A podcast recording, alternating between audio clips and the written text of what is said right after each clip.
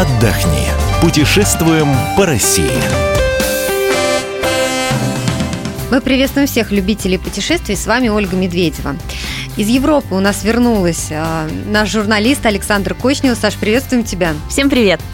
И сегодня мы бы хотели рассказать вам о том, как можно захватить в одну поездку сразу две страны, при том, что у вас не очень много выходных. Например, у меня было всего 4 дня. дня. Да, да, да, да. И вот сейчас Саша нам расскажет а, логистику, а, как выстроить весь этот маршрут, а поговорим мы конкретнее о Бельгии и Нидерландах. Выбор пал на эти страны, потому что билеты были в Бельгию достаточно недорогими. Из Москвы лететь до Бельгии напрямую э, около трех часов – вот, и стоит это все очень недорого. Собственно, приземляетесь в Брюсселе, есть время на какую-то небольшую прогулку по городу, затем на автобусе можно отправиться в Амстердам.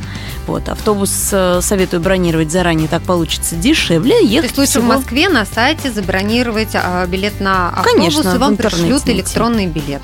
Да, это получится гораздо дешевле. Сколько стоит? Мне достались билеты по 4 евро всего. О, вообще отлично. А в пути сколько?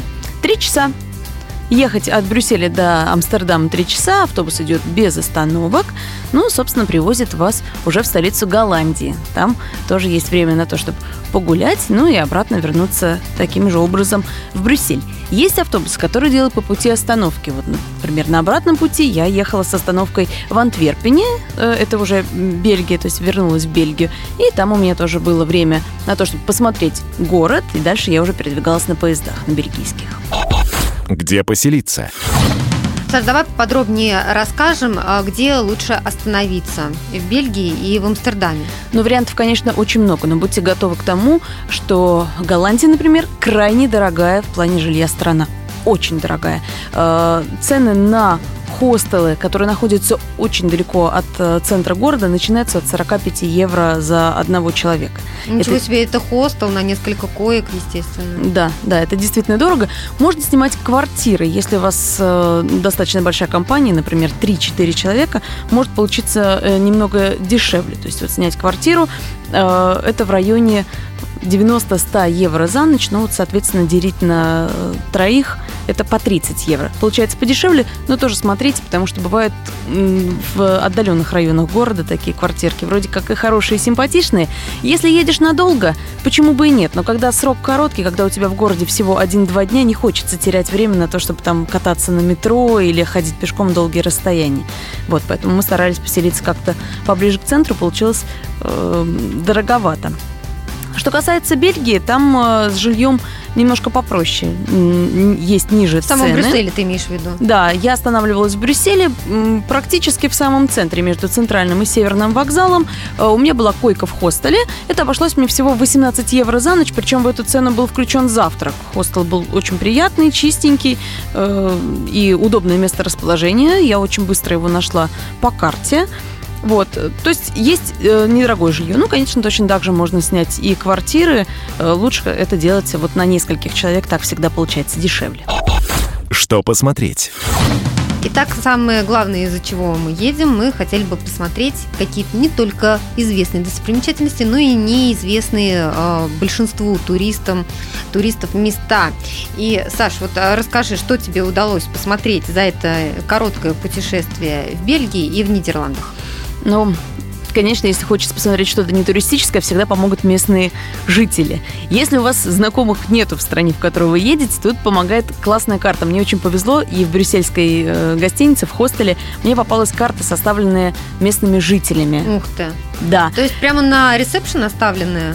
Да, они там были в свободном доступе, бери бесплатно и гуляй по городу сколько угодно. И вот там, э, значит, сами брюссельцы, бельгийцы советуют какие-то местечки, не только там главный собор, допустим, посмотреть, или здание биржи, но и обязательно заверните в этот дворик. Казалось бы, в нем ничего примечательного, но тут проходит старое русло реки Сены, которая уже никуда не течет, то есть там, по сути, такое болотце, озерцо. Э, ну, там такая атмосфера прям вот стариной там пахнет. Очень меня впечатлило, а рассказал об этом житель, собственно, дворика. Простой мальчишка какой-то брюссельский. Э, ну и вместо каких-то популярных смотровых площадок, за которые придется платить деньги, там, например, посоветовали подняться на одну из автомобильных парковок. Она десятиэтажная, десятый этаж там свободен.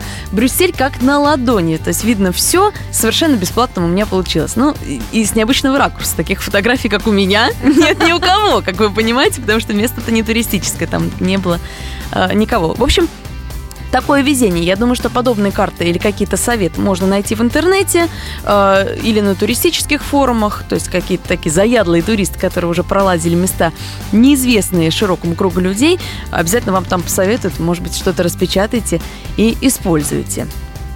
Э, это что касается Бельгии.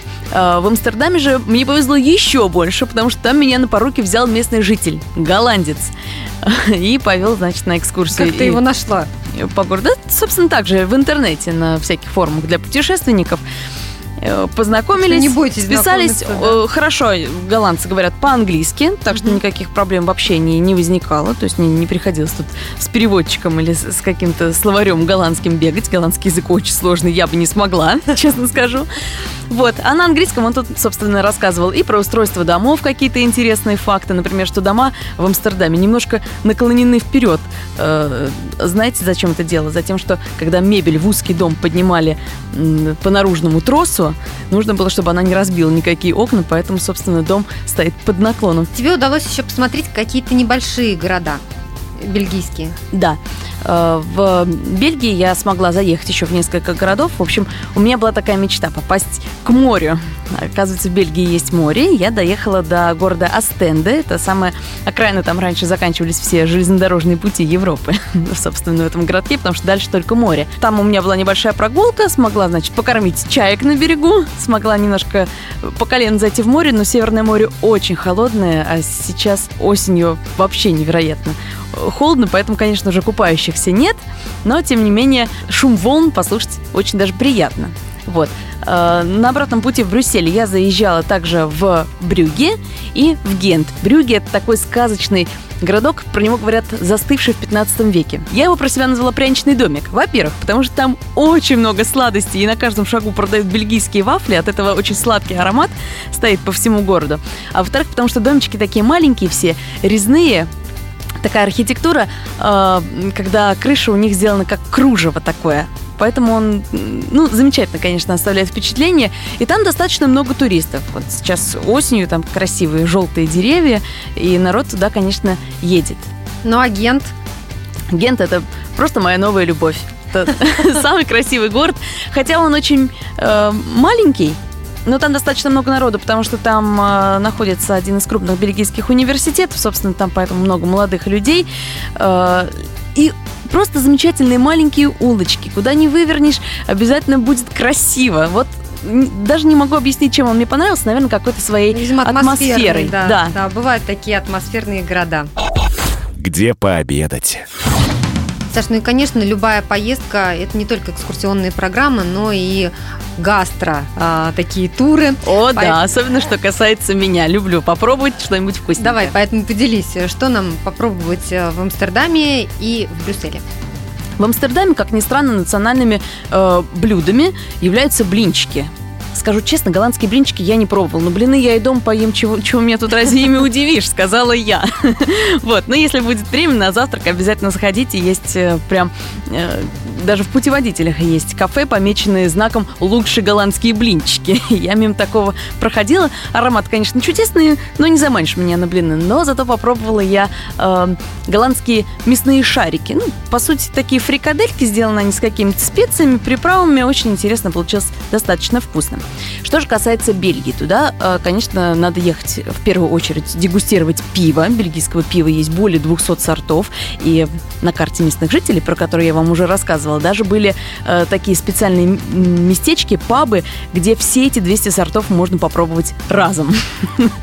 Э, конечно, обязательно надо попробовать бельгийские вафли и бельгийский шоколад. Для сладкоежек просто раздолье. Ну, бельгийская вафелька начинается от 1 евро. Каждая начинка, там, шоколад или фрукты еще по одному евро накидывает. Сориентируй нас по ценам.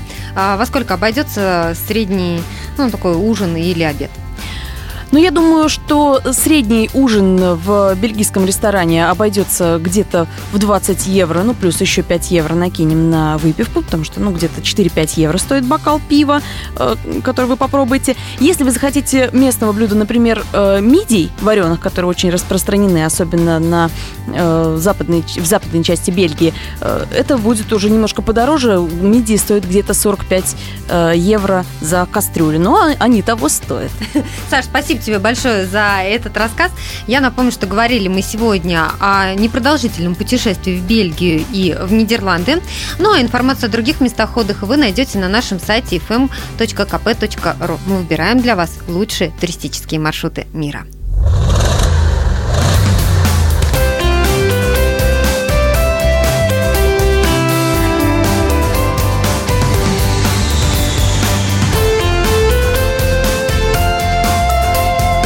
Отдохни. Путешествуем по России.